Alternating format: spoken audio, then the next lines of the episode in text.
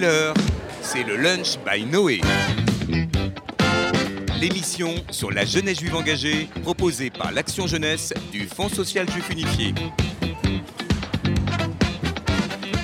Retrouvez nos chroniqueurs Philippe Lévy et Jonas Belaïch pour une heure dédiée à l'engagement. Il est 13h08, euh, c'est le lunch by Noé, ce, ce moment clé où on digère peut-être, euh, où on va peut-être s'apprêter aussi à passer à table et on a un menu extrêmement roboratif pour cette émission parce qu'on on s'attaque, attendez-vous, euh, à, rien que moins, c'est les modèles, les modèles de la jeunesse juive dont on parle beaucoup dans le dernier numéro de l'éclaireur, la revue qu'on s'arrache, la revue de pensée juive en mouvement qui est éditée par les éclaireurs et éclaireuses israélites de France et qui consacre effectivement tout un dossier. Et euh, si vous avez la chance de nous voir en podcast vidéo, ben, c'est la, la silhouette d'un super-héros qui scrute l'horizon. Avec un enfant quand même, on est toujours dans la transmission. Top modèle, ceux qui nous inspirent et nous aident à réussir notre vie. Alors on va parler des modèles avec euh, deux invités, trois, parce qu'on aura euh, la commissaire générale des EI au téléphone, Karen Elali. On a le plaisir de recevoir euh, Richard Audier, directeur général, Bonjour Philippe. modèle à bien des égards. pour certains collaborateurs du moins, mais qui va nous parler parce que vous avez contribué dans euh, l'éclaireur euh, à parler aussi de, de vos modèles, euh, de vos modèles de vie. euh, Modèle de TOC. Voilà, et mes voilà. TOC, c'est ça et on a Benjamin Bitane. Salut Benjamin. Bonjour Philippe, bonjour Voilà. à tous les auditrices et les auditeurs. On va se tutoyer, un tutoiement de rigueur. Et Benjamin, tu as dirigé une enquête passionnante qu'on a réussi à commenter d'ailleurs ensemble au, au gré euh, des, des retours. Une enquête sur les modèles de la jeunesse juive de France. Voilà, tu vas nous raconter comment euh, euh, s'est passée cette enquête et avec des résultats quand même relativement inattendus qu'on va commenter ensemble avec Richard. Et on va euh, d'emblée prendre au téléphone Karen Alali, qui est la commissaire générale des EI, qui va quand même nous parler de... Alors c'est plus un ovni maintenant, parce qu'au bout de 10 numéros, de deux ans d'existence, on est familier, alors j'en montre quelques-uns à l'écran, de ce beau dos carré collé. Alors une thématique par... il y a eu Israël, euh, que je montre ici, Out of Israel, point de salut, point d'interrogation un trait remarqué aussi qui s'appelait Obsédé textuel. Euh, il y a eu un numéro sur l'écologie qui a été très marquant. Bonjour Karen, comment ça va? Bonjour, bonjour à tous. Merci de me recevoir dans l'émission. Alors, on est ravi de t'avoir. Tu vas d'abord nous parler de l'actualité d'éclaireur et puis nous dire euh, eh bien, comment vous avez concocté ce numéro qui, euh, de notre point de vue, est un numéro qui parle vraiment de la jeunesse, de ses modèles, de ses aspirations et peut-être parfois aussi de, de ses impasses euh, quand on va revenir avec Benjamin notamment sur le top 3 ou le top 4 des modèles qui ont été donc donnés par à peu près 900 jeunes. Alors, comment vous êtes arrivé dans le comité de rédaction de l'éclaireur? Comment ça vous est arrivé de parler euh, des, modèles Est-ce que c'était un sujet euh, un peu téléphoné ou c'était un sujet, euh, comment dire, indispensable, incontournable? Alors, c'était un sujet, je pense, indispensable. Juste quelques mots d'abord sur la revue en général, pour les auditeurs qui ont la chance de la connaître. C'est un projet qui est né en septembre 2018. Euh, comme tu le disais tout à l'heure, on en est déjà au numéro 11. C'est une parution trimestrielle. Euh, et l'idée de cette revue, c'est euh, de donner à penser à l'ensemble de nos cibles de lectorat, donc euh, évidemment les jeunes des mouvements de jeunesse, mais aussi un public beaucoup plus large, composé euh, de toutes les, personnes qui, qui font partie de la communauté euh, juive et de la société en général. Et l'idée, c'est de porter un regard juif sur le monde qui nous entoure. Donc, comme tu l'as très justement dit, il y a eu plusieurs thèmes qui ont déjà été traités. Le principe de la revue, c'est d'essayer de traiter les thèmes à 360 degrés, c'est-à-dire de manière la plus large possible. Qu'est-ce que euh, la tradition juive pense de tel ou tel sujet, mais aussi d'ouvrir à des, euh, euh, thématiques et des, contributions qui peuvent être sur le domaine de l'art, des sciences sociales, de la politique, de l'économie, etc. Euh, et effectivement, euh, donc, euh, en général, il y a un dossier central qui traite de la thématique, et puis il y a un certain nombre de, de rubriques récurrentes qu'on retrouve, la BD, une étude de texte faite à quatre voix par Alors, jeune. la fameuse Ravruta, qui est en la- fin de, en fin de revue. Ravruta. Alors, pour nos auditeurs, c'est quoi une Ravruta? Ravruta, c'est le fait de se confronter à deux à un texte pour essayer d'en sortir notre lecture, considérant que le texte n'est pas figé et que chacun, euh, de là où il se trouve, peut euh, lui donner sens et, et interpréter. Euh, et puis, il y a une autre, une autre euh, rubrique à laquelle je, je voudrais euh, sur laquelle je voudrais mettre l'accent, c'est la rubrique qui se trouve à la fin de, eh toute fin, Toute fin de la revue.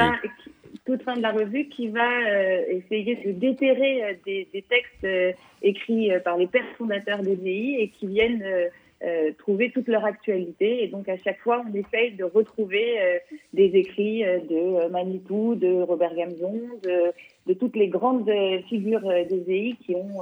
qui ont et, on, s'aperçoit à chaque fois de, de, la, de la modernité des, propos qui étaient tenus à l'époque et de, et de la clairvoyance de, des pères fondateurs des EI qui déjà portait les valeurs euh, qui nous sont chères, euh, notamment la question du pluralisme. Tu viens de lâcher le mot, un père fondateur. Est-ce que, avant de revenir à la focale sur les modèles, cette revue n'est pas en soi une révérence à tous ces modèles? On parle de Robert Gamzon d'ailleurs dans le, dans le dernier. Est-ce qu'il y avait dans, dans, le pari de cette revue une manière d'aller jusqu'au bout, de creuser de manière fondamentale qui étaient ces figures, dont certains sont, sans mauvais jeu de mots, parfois très totémiques, hein, parfois euh, assez intimidantes? Il y avait, évidemment cette idée-là, mais il y avait surtout l'idée de se dire que, euh, au-delà de l'activité classique des EI, qui est euh, un mouvement de jeunesse, donc euh, de la prise en charge d'enfants de, pour les aider à construire leur identité, les faire grandir à travers la méthode scout, euh, historiquement, les EI avaient euh, porté aussi une parole auprès de la communauté et une parole, euh, une, réflexion auprès de l'ensemble de la communauté, notamment à travers un certain nombre de publications comme Lumière, qui était à l'époque euh, édité par les EI. Et donc, on a voulu reprendre cette tradition pour se dire qu'on restait pas dans l'entre-soi, mais qu'on ouvrait la possibilité à toute personne, qu'il ait été EI ou non, qu'il fasse partie de la communauté juive ou non, de, de porter un regard juif sur, sur le monde qui nous entoure. Et, et c'était aussi tout l'objectif de de cette revue L'éclaireur euh, qui a euh, pour vocation d'être la plus euh, diffusée possible et, de donner à penser. Ce qui est intéressant aussi, c'est que tous ces numéros qui se sont succédés ne sont pas figés dans le temps, c'est-à-dire qu'ils ont une intemporalité qui fait qu'on peut très bien reprendre aujourd'hui le numéro 3 ou le numéro 4. Il n'est pas du tout marqué dans le temps et c'est aussi pour ça que ça nous semblait important, alors même que c'est peut-être pas très moderne aujourd'hui de faire une revue papier, de garder euh, trace euh, de cette... et le euh, contact charnel avec le, la revue. Exactement. Alors tu disais en, en, préparant cette émission, Karen, que tu voulais, à travers ce numéro, réconcilier les jeunes avec cette revue, c'est vrai, de haute teneur, éducative, intellectuelle. Alors pourquoi sur le sujet des modèles, justement? Est-ce que le fait de, réunir ces, modèles très, très charnels, parfois pour, pour certaines figures, hein, on reviendra sur les, la télé-réalité ou sur les, les figures familières, d'artistes, par exemple. Pourquoi cette revue, finalement, elle a ce tutoiement aussi avec euh, ces jeunes qui vont le lire et se l'approprier, plus que d'autres numéros?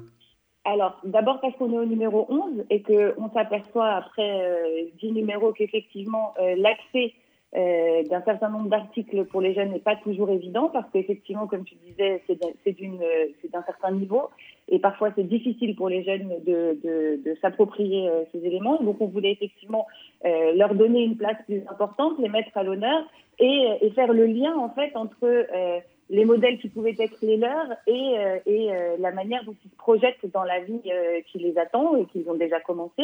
Et, ça nous a semblé être un thème qui était assez rassembleur parce que le, sous-titre de Top Model, c'est quand même ce qui nous inspire et nous aide à réussir notre vie.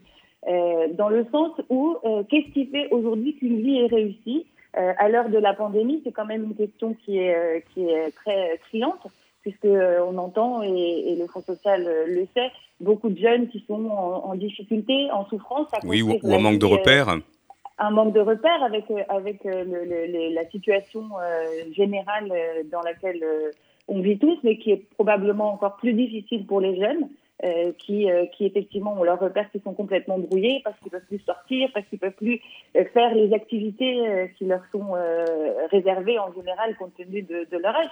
On l'a dit souvent, c'est difficile d'avoir 20 ans en 2020 ou en 2021 parce que parce que quand on a 20 ans et qu'on est à la maison avec ses parents, ses frères et sœurs et qu'on peut jamais sortir, ben du coup les relations sociales sont, évidemment plus compliquées. Enfin, je sais combien le Front social est, euh, attentif au bien-être étudiant et, c'est un vrai sujet de, d'inquiétude aussi pour nous. Et donc, ce, ce, cette thématique-là nous permettait de leur donner la parole et de voir comment eux se construisent et à, travers quel prisme et s'ils ont besoin ou non euh, de références et de modèles pour pouvoir se construire. Donc, euh, voilà pourquoi ça nous a semblé intéressant de, traiter de ce sujet de la vie réussie au, début de cette année 2021. On va rentrer justement dans le cœur de ce numéro qui est juste passionnant. Mais déjà, on va s'entendre sur la définition, parce que dans euh, ce titre, euh, Top Model, ceux qui nous inspirent et nous aident à réussir notre vie, on peut dire qu'il y a déjà un parti pris euh, d'une définition d'un modèle qui oriente un certain nombre de choix. Richard Audier, bah, qu'est-ce qu'un modèle? La, question, elle est posée d'emblée. Est-ce que ce modèle, on le met au-dessus de tout? Est-ce que c'est un modèle qu'on va d'abord imiter pour innover et finir par devenir soi-même? Quel est le curseur que vous mettez sur cette notion de modèle? Souvent, d'ailleurs vous l'avez intitulé comme ça sur la première de couve, top modèle, on a le sentiment que c'est souvent l'écume médiatique, c'est les people, et on va revenir sur les Instagrammeurs et la télé-réalité qui donnent parfois de faux modèles. Qu'est-ce qu'un modèle pour vous? Alors moi je suis camusien, on le sait euh, un petit peu parce que j'en parle souvent, mais dans L'homme révolté, Camus euh, rappelle que l'homme est la seule créature de, de refuser d'être ce qu'il est donc d'être toujours en mouvement. Et en fait, le modèle, c'est peut-être une référence. Et si on nous dit euh, dans les dix commandements, euh, l'éternel est un, euh, c'est que quelque part, on ne doit pas avoir une unité de modèle et il faut être dans cette pluralité. Et on est le numéro 11, on est dans les, dans les rêves de, Joseph aussi. C'est cette métaphore au-delà des. On arrive dans Pessar, donc mi Eran, mi Odea. Et là, c'est les 11 étoiles. On est dans le rêve. Et je pense que la, révolution de l'éclaireur, hein, ce numéro que vous allez expliquer avec Benjamin, Philippe, tous les trois, enfin on va, on va en parler, c'est finalement de se dire, bah, nos jeunes, ils ont mis des modèles, on est un peu déçus des réponses. Mais en fait, on n'est pas déçus. Moi, je suis très satisfait de ce numéro. Il, est vraiment à lire et à acheter. Karen parlait de la, page 3 et 4, mais il faut aussi lire la deuxième de couverture, l'abonnement de l'éclaireur. Euh, il faut le lire. Parce numéro, que... numéro, soutenu par le Fonds social hein. et par Noé. Par, nous, tu es d'accord, Karen Et Academ et, Noé surtout. Mais ce que je voulais dire, c'est ça. Peut-être que le modèle, en fait, euh, être, euh, avoir un Dieu unique pour ceux qui ont une vision un peu philosophique, j'allais dire, non pas mais religieuse du monothéisme, c'est ça, c'est de se dire finalement, on nous en a mis un là-haut. Et puis en fait, la liberté est laissée aux hommes. à nous de nous construire nos modèles et prendre notre référence. Et si je fais, je conclurai là-dessus, c'est un peu, pardon de faire beaucoup de, de, de vision talmudique, mais le premier verset, c'est des, des Pirkei Avot, hein, des, maximes des pères. On raconte bien que Moïse passe à Josué, qui passe aux anciens, qui passe au, grand Sanhédrin, qui passe aux ancêtres, et puis peut-être un jour à nous. Et puis dans les psaumes, c'est pareil. C'est le premier psaume, c'est euh, deviens érudit, soit un homme, soit debout. Et donc je crois que cette force du modèle juif, en fait, c'est cette pluralité du modèle qui permet d'éviter euh, l'idolâtrie, euh, le top modèle. Et donc je suis, je suis très heureux de cet éclaireur qui éclaire cette jeunesse bien, bien lucide sur ces modèles qui finalement ne sont que des, mini-étincelles. Et c'est le parti pris, je crois, euh, Benjamin, euh, et Karen, tu es toujours avec nous. On parle de l'homme Moïse, d'ailleurs, euh, dans les premières pages. Il y a ce côté très kaléidoscopique aussi des interviews. Vous avez tour à tour donné la parole au grand rabbin de France, à Marek Alter, à des écrivains, à Raphaël Enthoven, à, Rafi Ben Simon. On pense, on pense bien fort. Chez les mains. Voilà. Tous ceux qui ont eu des responsabilités ou des parcours de, vie qui ont servi des causes. Est-ce que finalement le, fil rouge, c'est l'altérité ou c'est ou c'est la discrétion Finalement, quand on commence à devenir modèle, on, est déjà suspect, Benjamin euh, Je ne sais pas si on, devient, suspect quand on est modèle. Euh, après, ce qui est sûr, c'est que pour un, pour un moins de jeunesse comme, euh, comme les éclaireurs et éclaireurs israélites de France, la notion de transmission est tellement forte que d'une manière ou d'une autre, et d'ailleurs c'est très marquant, moi qui étais permanent du Centre national pendant, pendant près de 7 ans, quand je posais la question toute simple à un animateur, mais pourquoi est-ce que aujourd'hui tu décides de devenir animateur ah, mais je me sens redevable de quelque chose. Moi, à mon tour, faut que je transmette, euh, faut que je redonne ces dons contre dons euh, de ce que moi j'ai pu recevoir de mes euh, animateurs, de mes directeurs de camp, de mes cadres. Alors Benjamin, on va, on va te présenter. Euh, et y un jour et toujours, hein, donc euh, ancien mais, euh, mais toujours présent. et tu, as, tu as fait des études en sociologie, Tout à hein, fait, très bourdieusien parfois, quand on a commenté cette, enquête à deux. Et aujourd'hui, tu travailles pour Emmaüs Connect, donc tu es toujours quand même dans le secteur de la, de la philanthropie, de, oui, du caritatif. Comme j'ai l'habitude de dire, je suis tombé dans le chaudron de l'engagement associatif à l'âge de 10 ans aux éclaireuses et éclaireurs israélites de France, et depuis, je ne suis jamais sorti. Et, passage, et passage au FSJU. Et j'ai travaillé pendant deux ans au FSJU, effectivement. Raconte-nous ce que tu as eh fait ben, J'étais au département social, j'avais mené une enquête sur euh, les besoins sociaux des survivants de la Shoah. Euh, pour adapter des, programmes sociaux euh, auprès, de ce public particulier.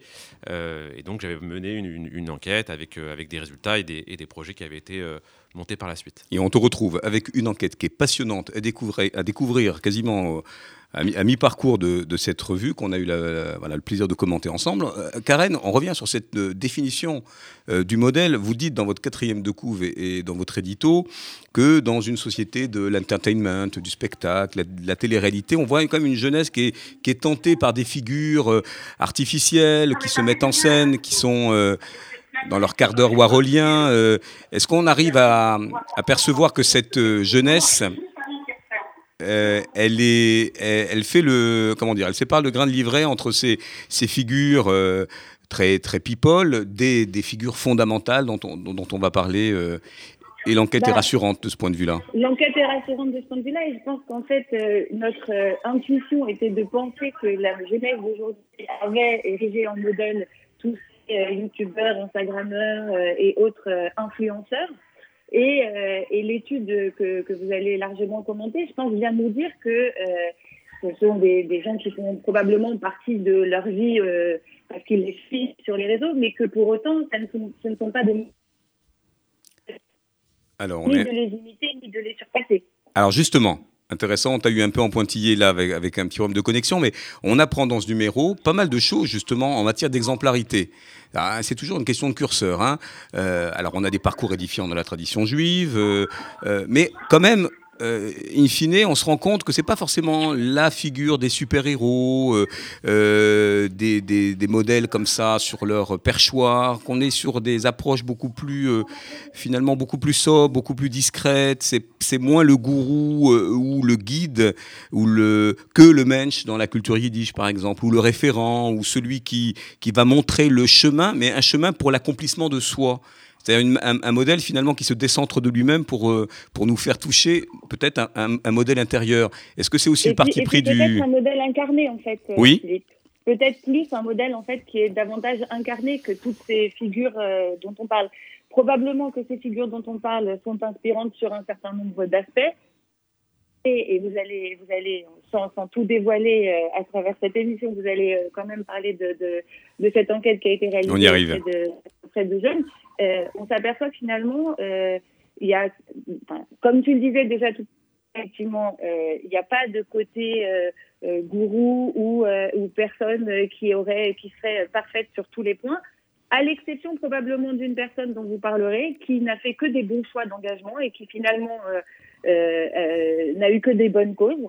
et je pense que les, jeunes ont besoin d'un modèle incarné et de gens qui qui n'ont pas non plus euh, nécessairement une, euh, une vie complètement linéaire et qui ont pu avoir aussi euh, des, des, accidents de la vie ou des éléments qui sont pas voilà on n'est pas dans l'idéalisation et c'est ça qui me semble intéressant dans, dans les conclusions qu'on peut tirer de, cette enquête et de tout le travail qu'on a fait sur les modèles à travers ce numéro. Avant de rentrer dans le vif du sujet, un petit tribute, tiens, pour euh, Richard.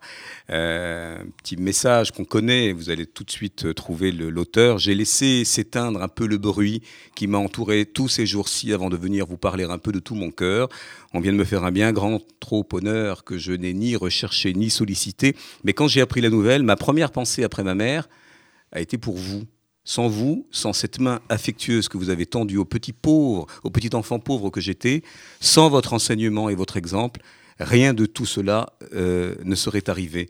Je ne me fais pas un monde de cette sorte d'honneur, mais celui-là est du moins une occasion pour vous dire ce que vous avez été et êtes toujours pour moi, et pour vous assurer que vos efforts, votre travail et le cœur généreux que vous y mettiez sont toujours vivants chez un de vos petits écoliers qui, malgré l'âge, ah. n'a pas cessé d'être votre reconnaissant élève. Je vous embrasse et toutes mes forces. Professeur Germain, Albert Camus, le premier homme. Voilà, cher Monsieur Germain, donc cette lettre que Albert Camus, qu'est-ce que ça raconte de la, de la sobriété et, de, et du fait que le modèle vit en Camus? Avant, alors donc c'était, on le rappelle, hein, avant de recevoir le prix Nobel de littérature euh, en 1957. En fait, euh, dans Actuel, dans ces nouvelles actuelles, il dit, euh, c'est une phrase qui est répétée, on a l'impression que c'est un slogan euh, publicitaire, mais on n'a pas le mérite de sa naissance, mais de ses actions. En fait, c'est ça. Et, en fait, tout l'engagement, tout, le, dire le partage, comme le disait Benjamin, des, des EI, c'est ça. C'est en fait, voilà, tu peux être le fils d'eux, la fille d'eux, la, mère En fait, à toi de te construire, à toi d'être ton propre individu. Et on le sait bien, là encore, pardon de citer des textes, mais on ne te demande pas d'être Moïse, on te demande d'être toi. Et c'est la difficulté. C'est là, on reprend euh, non pas le totem et le tabou, hein, c'est Freud. La difficulté, c'est de trouver sa personnalité. Donc, on doit casser justement le totem pour en faire sa propre histoire, mais avec cet héritage comme on les retrouve euh, dans, la revue. On va faire une petite pause musicale avant de rentrer dans le vif de cette enquête qui a été menée par Benjamin Bitane euh, pour les EI et qu'on retrouve dans l'éclaireur. Et on va faire place à Jean-Jacques Goldman, tiens, qui nous parle. On en a, on a beaucoup entendu cette chanson ici d'ailleurs, hein, en hommage à Samuel Paty. la BO un peu de toute notre vie. il changeait la vie, lui aussi.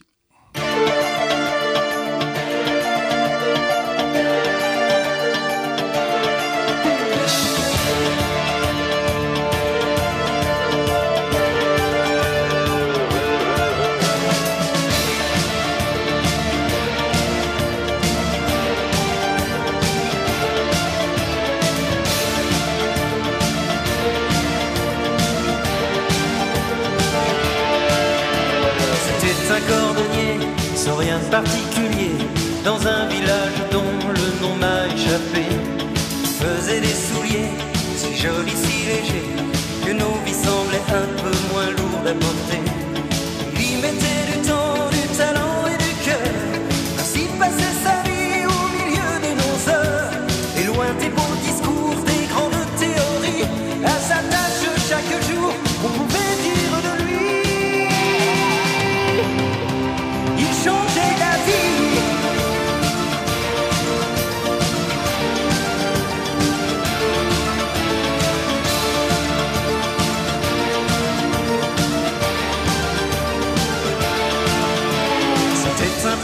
Un simple professeur qui pensait que savoir était un grand trésor. Tous les moins que rien n'avaient pour s'en sortir que l'école et le droit qu'à chacun de s'instruire.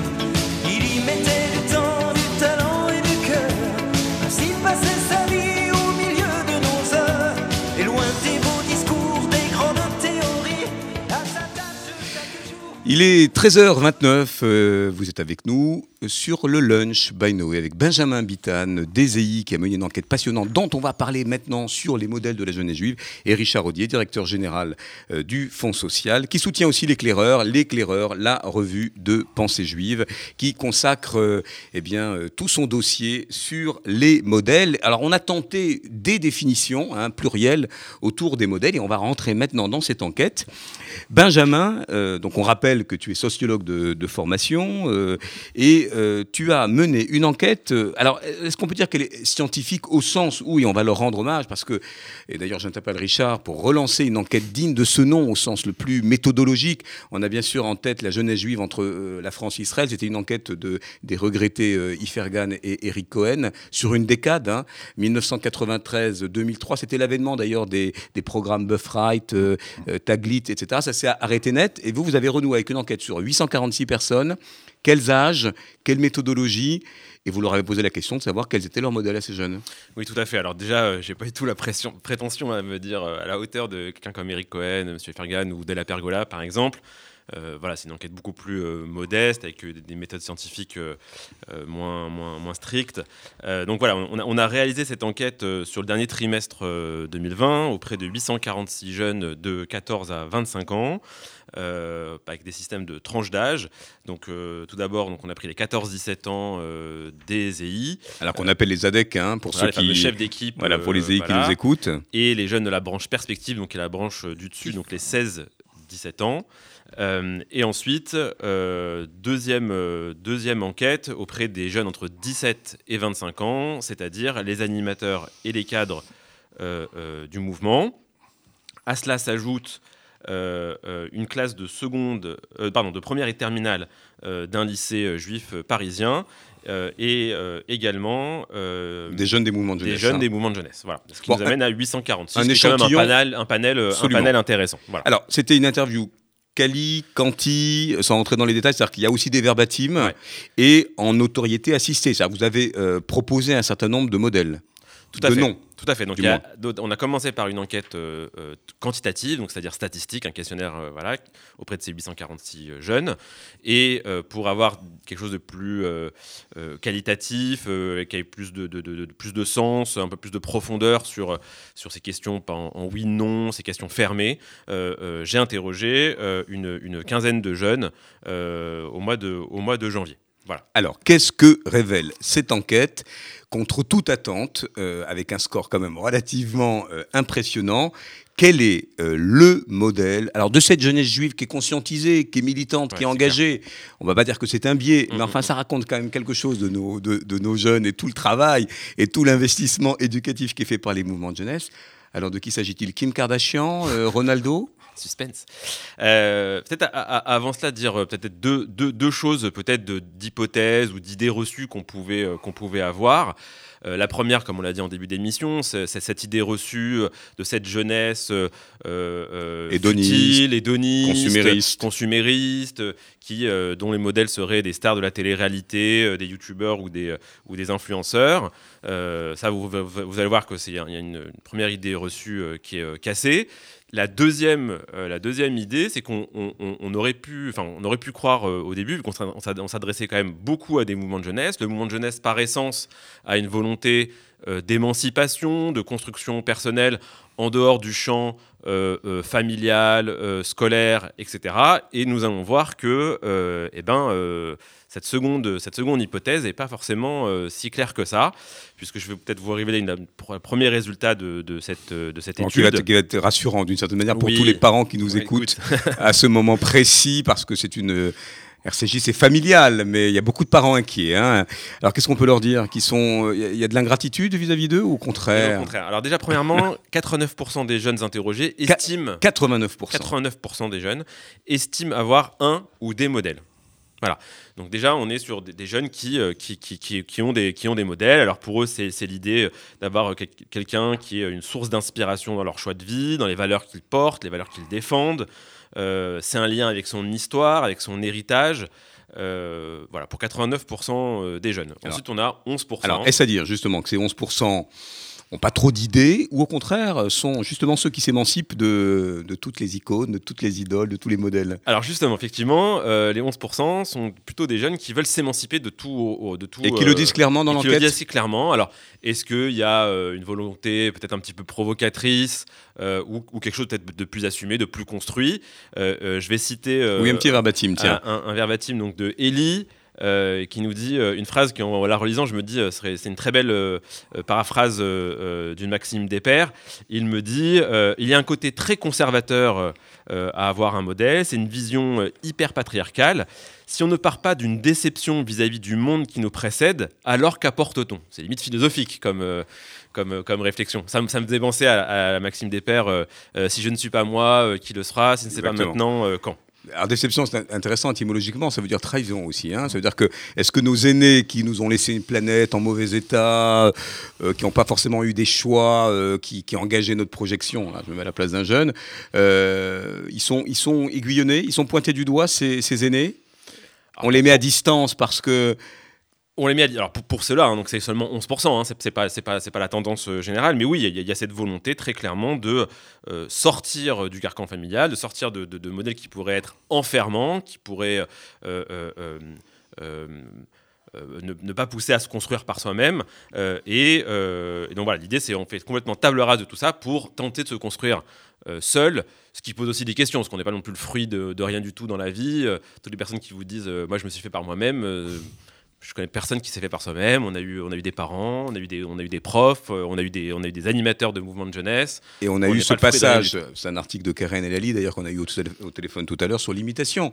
Hein, on avait tous ces exercices. Alors moi j'ai échappé à ça. C'était pas ma génération. On devait d'abord imiter Rimbaud, euh, Verlaine ou même Hugo euh, avant de commencer à inventer. hein. Il y avait l'épreuve d'imitation et d'invention.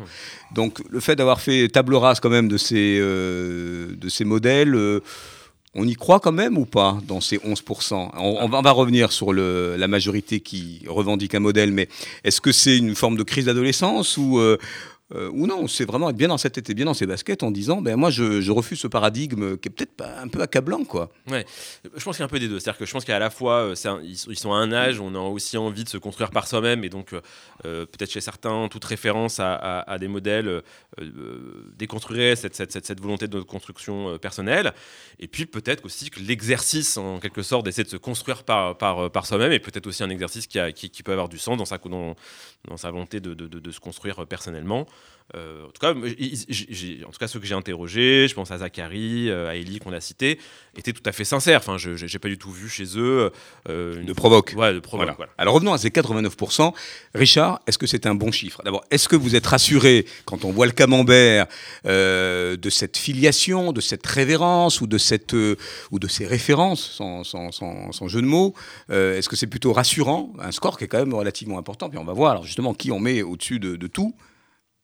Ah, c'est compliqué. Parce que vous, les ça. modèles, vous en parlez d'ailleurs dans le- dans Ouais. l'article. Moi, je suis Vous pluriel. en convoquez Ouais, suis très plusieurs. pluriel. Ouais, très Il y a, Anna- il y a Hannah parce que je veux aussi il y a mettre Camus. là, Camus, bien sûr, Rana Senesh, euh, mais ce que je veux dire, ce, que- ce 89%, Benjamin va, va donner le, le classement.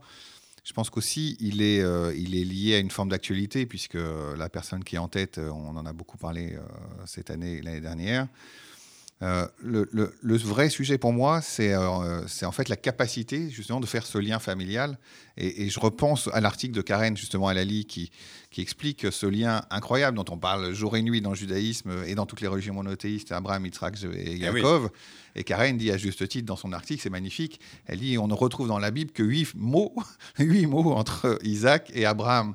Donc la filiation, euh, c'est une chose importante, bien évidemment. Isaac s'est construit par rapport à son père Abraham, qui était un modèle, par définition. Euh, Inéni, hein, Philippe, euh, on va devant, on sort, on, on- on sort de la tente, on va dans le désert, on, ouais. on nous dit qu'on aura une, vra- une- une- une famille qui ne va pas être forcément bénie pendant quelques siècles, et on y va quand même.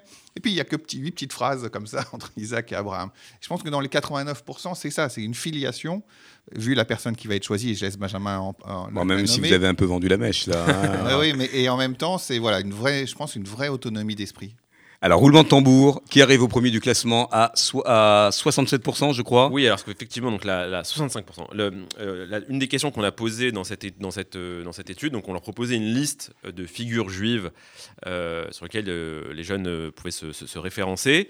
Il y avait dans cette liste, je vais pas tous les citer, mais des grandes figures bibliques Adam, Ève, Abraham, Isaac, Jacob, Sarah, Moïse, Myriam. Voilà, vous avez ratissé large quand même. hein. Voilà, des figures rabbiniques du, du- du Moyen Âge. Donc il y avait, il y avait Rachi, Maïmonide, le Baal Shem Tov, et des figures plus euh, contemporaines comme Théodore Herzl, Marc Chagall, euh, et ça allait jusqu'à euh, Elie Wiesel, le rabbin de ma synagogue, Delphine Orviller ou Chaim Corsia.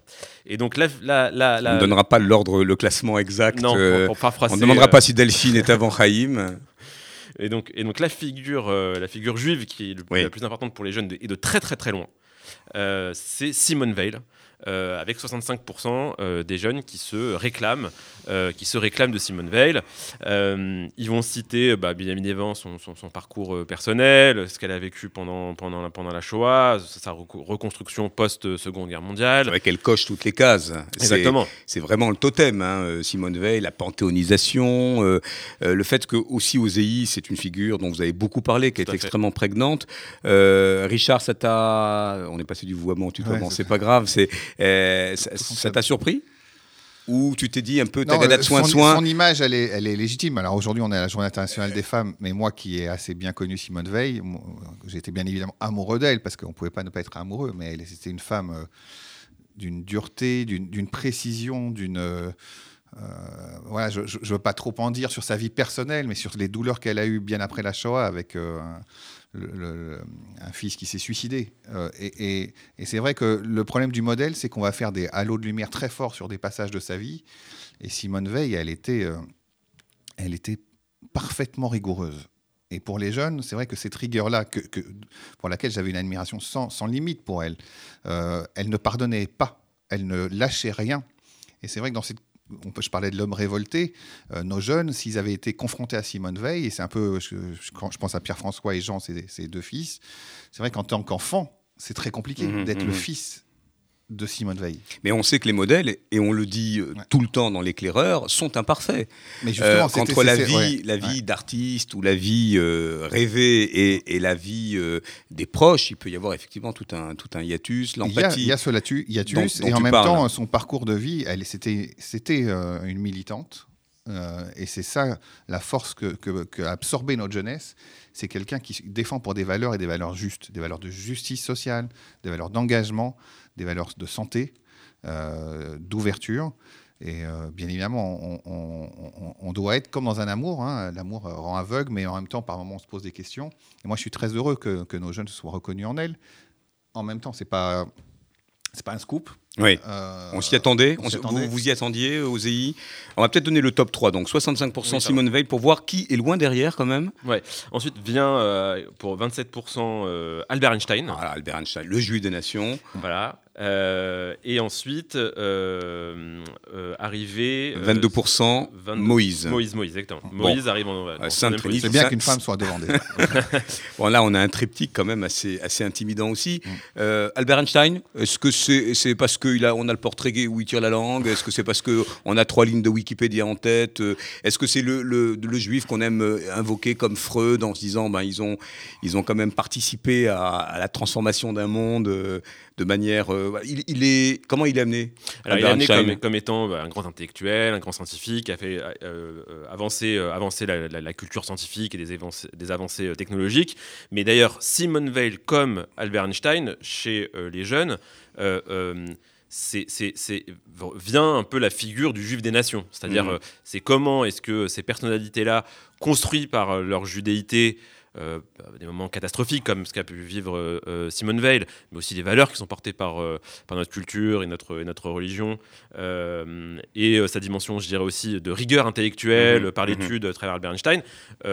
C- tout ça va se, en quelque sorte séculariser et, et être offert, en, quelque sorte, à, à- à l'humanité euh, à travers les valeurs, les combats euh, qui ont été celles, entre autres, de ces deux grandes figures que sont Simone Veil et, et Albert Einstein. Est-ce que le fait de ne pas avoir Richard, euh, même si ça paraît téléphoné, euh, Obama, euh, Gandhi, euh, des grandes figures comme ça, euh, historiques, de ne pas les avoir dans ce, dans ce top Luther 5, King. ou Martin Luther King, est-ce que c'est rassurant ou pas? Est-ce que ça veut dire que là, on a fait un choix judéo-centré, d'une certaine manière Euh, Est-ce qu'on ne, ne va pas vers l'universali- l'universalité des autres figures Euh, Voilà. C'est sûr que le questionnaire, c'est ce que disait Benjamin. hein, ils avaient dans, dans la partie fermée du questionnaire, euh, il y avait euh, des grandes figures du judaïsme, donc euh, enfin du judaïsme. Mais il n'y a pas eu de pas de côté. Il y a pas eu- voilà. On vous a pas dit, par exemple, je ne me retrouve pas dans la liste que vous proposez. Ça arrivait très peu, très peu. Mais, mais peut-être que dans, dans- dans- ce qui est intéressant, c'est de voir aussi que Albert Einstein, euh, pour le coup, qu'on admire tous, hein, euh, avait lui aussi des difficultés avec euh, sa propre, ses propres enfants. Richard fait déjà de la cancel culture par rapport à la. On y arrive, on y arrive. Mais ne déboulonnons pas encore les non, au statuts. contraire, je les déboulonne Et pas, avant de révéler, avant de révéler le, le top du palmarès, parce que ça va être un, un sujet dont on va euh, débattre ensemble, ben on va donner la parole à une jeune militante. Voilà, elle vient du Dège Marseille. Elle s'appelle euh, Eva. Comment ça va? Bonjour, ça va vous Eh ben, on est ravis de t'avoir, Eva. Donc, tu es militante au département éducatif de la jeunesse juive à Marseille.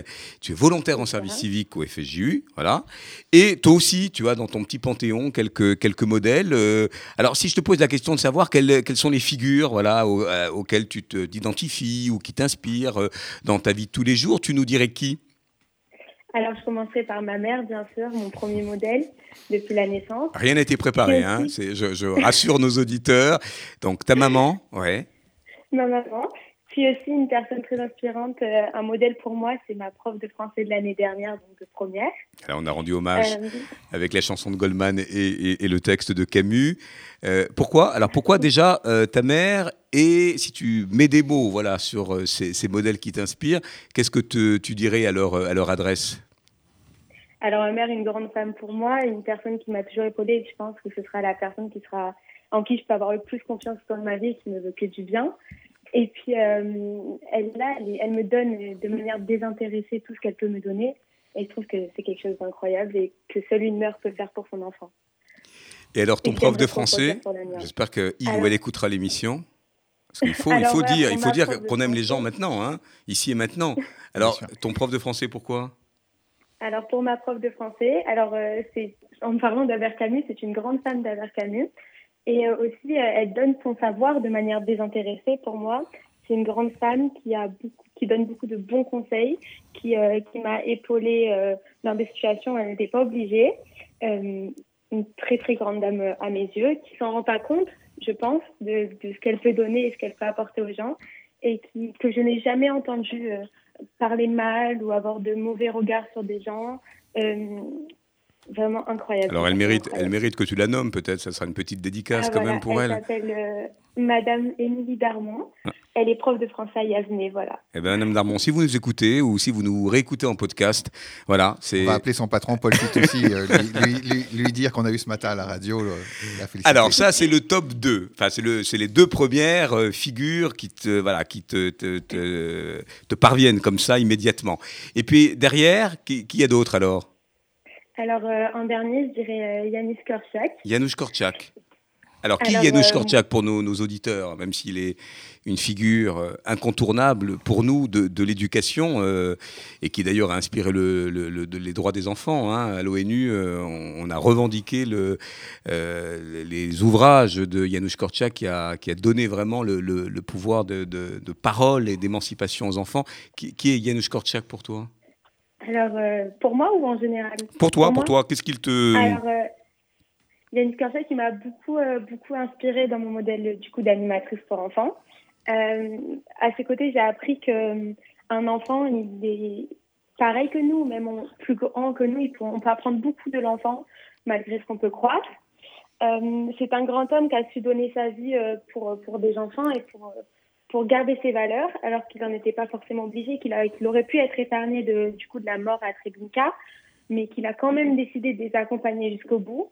Et on, euh, rappelle, on rappelle qu'il euh, donc euh, s'occupait d'un orphelinat. Richard, peut-être veux-tu ajouter un mot sur ce, ce fait Il ne pas accompagner ses enfants, il a choisi de les accompagner. alors, son nom, euh, c'est comme moi, il a changé de nom. Hein, mais c'est Henry Goldsmith. J'aime bien le rappeler. Euh, Exactement. Voilà, c'était vraiment un juif engagé dans. Il aurait pu être épargné hein, par les, il par les nazis. envoyé, ouais, et en fait, au cimetière de Varsovie, on, le voit dans cette sculpture où il, marche sur les, vers les convois avec les enfants dans les bras parce qu'il voulait pas les laisser. C'est ça, exactement. Il leur a fait croire qu'ils allaient faire, euh, qu'ils allaient cueillir des champignons pour pas leur faire peur. Et il les a accompagnés jusqu'au bout alors qu'ils n'en étaient pas obligés. Et je trouve qu'il a donné encore sa vie de manière désintéressée pour respecter ses valeurs et des valeurs que j'admire et que j'aimerais reproduire euh, lors, euh, lors des animations, des centres aérés, des colonies que je peux Eva, merci pour ce témoignage. Tout est dit et tu as bien raison de cultiver ces figures-là. Dame, Eva. Voilà. Et on te retrouve. On sait que le Dej Marseille est avec le Fonds social sur des opérations qui arrivent à Pessard. On consacrera d'ailleurs notre émission dans 15 jours sur Pessard Solidaire. On a deux perles à Marseille, Eva et Madame Darmon. Voilà, c'est dit. Et Madame Darmon, si vous nous écoutez, euh, eh bien, euh, Eva vous a fait un, joli témoignage. Et on en arrive, euh, mon cher Benjamin. Voilà. on a, Eva a évoqué la figure de sa maman, mm. proche d'elle résiliente, toujours euh, prête euh, à l'accompagner, l'épauler dans des moments difficiles ou de doute.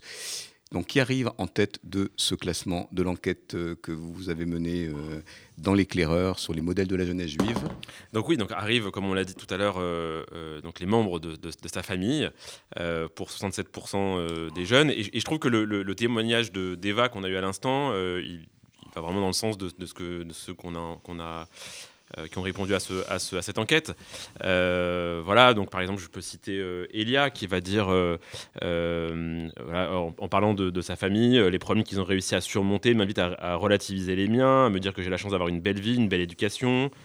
j'ai beaucoup baigné dans la culture yiddish et pour, et, pour, des jeunes de mon âge, de ma génération, c'est rare. Avec mes parents, on lit la paracha toutes les semaines euh, etc. Et en fait, ce, ce, qui est intéressant en fait dans, dans, l'étude, euh, c'est que euh, pourquoi est-ce que les parents sont le modèle par, par excellence? Je dirais il y a plusieurs raisons. Comme l'a aussi très bien dit Eva, il y a quelque chose de charnel.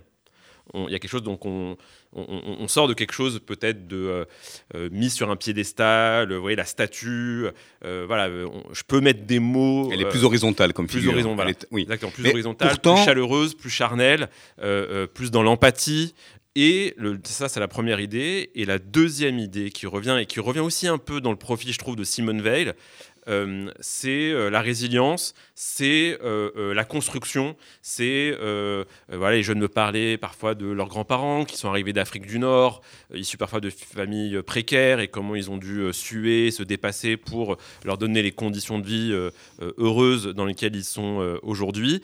Et on voit bien que cette idée voilà, de la construction, de l'ascension sociale revient très fortement euh, euh, chez les jeunes. Alors ça, c'est un marqueur dont euh, tu parles beaucoup dans, l'enquête. On ne va pas tout dire, parce qu'il y a justement un échange entre nous sur quand même ces chiffres qui surprennent par rapport à la, jeunesse nationale, qui souvent, relayés d'ailleurs par les sociologues, hein, les spécialistes de la jeunesse, nous disent, attention, on tient les parents à distance, on fait notre crise d'adolescence, on doit s'émanciper, on claque les portes, on se réfugie maintenant plutôt dans sa chambre en ne voulant pas être embêté. Et là, tout d'un coup, on voit une réconciliation, on voit une forme de, comment dire, de pacification entre les parents et, et, les enfants, alors que euh, et c'est la question que je, te pose, Richard, euh, alors qu'on a vécu une crise, on a dû cohabiter, souvent le plus souvent, mhm. quand les étudiants ou les jeunes ont eu la chance de, pouvoir rester euh, chez papa-maman, est-ce que, est que la crise joue dans les interprétations de ces résultats? Est-ce que finalement on rentre au bercail comme si ce manque de projection, cet avenir comme ça un peu ombragé pour une génération qu'on appelait tantôt désenchaînée, tantôt sacrifiée, est-ce que ces résultats sont à lire aussi à la lumière d'une crise où ce rapprochement des générations crée du dialogue parce qu'il a fallu géographiquement, euh, dans un espace-temps, euh, ben, cohabiter ensemble? Probablement, mais je pense que c'est aussi lié à la qualité de l'étude de vous deux hein, euh, et du commentaire que vous avez fait tous les deux. Je pense de la formulation des questions. Fait, c'est le temps du questionnement, le temps du ma. Hein. Quand on se pose une question, ben, on est à l'écoute de votre vie, c'est comme le slogan de RCJ. Finalement, vous avez été à l'écoute de ces jeunes, et c'est toujours le reproche qui peut être fait, c'est quand on veut parler des jeunes sans les travailler sociologiquement, sans aller sur le terrain. En fait, vous avez été à l'écoute de leur vie, et en posant une question, vous les avez amenés à faire la plus belle chose du monde, c'est essayer de réfléchir. Et donc, ils ont cherché leur héros quelque part. Et puis, ils sont, comme le disait Benjamin, ils se sont dit, mais c'est vrai que ma grand-mère, elle habitait euh, rue Darwin à Alger. Euh, on parlait 17 langues, mais elle ne savait pas lire et écrire. Et aujourd'hui, euh, mon père a pu me payer les études, ma mère travaille, moi, je veux faire pareil. et ce parcours-là de la pause de la réflexion. Je crois que, enfin, je sais pas, Benjamin, je te laisse répondre, mais je, crois que c'est ça. C'est parce que vous avez su poser la bonne question et écouter la réponse, hmm. qui fait qu'ils ont n'ont pas eu l'immédiateté de dire euh, les parents, euh, hein, on se révolte. Mais finalement, de la reconnaissance. Et ils en parlent, ils pardon, ils en parlent bien parce qu'on pourrait imaginer que par mimétisme, le fait de voir ses parents évoluer, tout simplement, ou d'avoir des bribes de leur vie suffirait. Là, dans la restitution, y compris de ceux qui sont proches de nous, euh, on sent qu'il y a eu quand même un dialogue qui s'est mis en place, qu'on ose demander à son, à son grand-père ou à sa maman ce qu'il ce ou elle a vécu dans son enfance. Comme, si l'enfant allait, allait chercher aussi le témoignage. Et, puis je pense qu'il y a aussi une, différence entre euh, les jeunes français et les jeunes juifs de France. Les parcours euh, générationnels ne sont pas les mêmes. C'est-à-dire que tout ce qu'on retrouve aujourd'hui dans les grandes études sociologiques sur la jeunesse, de dire effectivement aujourd'hui euh, euh, les jeunes euh, ont tendance à vouloir mettre leurs parents de côté parce que ils ont profité des Trente Glorieuses, ils ont consumé à outrance, ils nous laissent cette planète dans un sale état. C'est pas le parcours des jeunes juifs pour beaucoup d'entre eux pour beaucoup d'entre eux, leurs grands-parents, ils sont issus de l'émigration ou ils sont survivants de, ils sont survivants de la Shoah. Et euh, dans les années 60, ils étaient en train d'essayer de, se, euh, euh, de, vivre. de, vivre. et de survivre plutôt que d'aller faire les barricades. Voilà. Mon père, il est né en 47. Quand je lui ai posé la question un peu moi nostalgique de cette époque-là, de se dire mais t'étais où en 68 père, il cherchait à travailler. ça. démystifie quand même pas mal de. on a eu quelques révolutionnaires quand même. Ah bah, beaucoup, euh, comme dit Cohn-Bendit, euh, tout le monde parlait yiddish sauf, euh, ben, sauf ben Saïd. Voilà. Voilà, il y en a eu quand même, bien sûr, bien évidemment. Mais, mais je pense que voilà. Et, donc de ce fait-là, ils, ont ce, ils ont ce, ils ont cet héritage de, de, de, de, devoir se construire, se réintégrer, se retrouver une place dans la société française. Et effectivement, comme Philippe, tu le disais très justement, les générations actuelles sont assez demandeuses d'informations et sont assez reconnaissants à l'égard de leurs aïeux euh, à ce titre.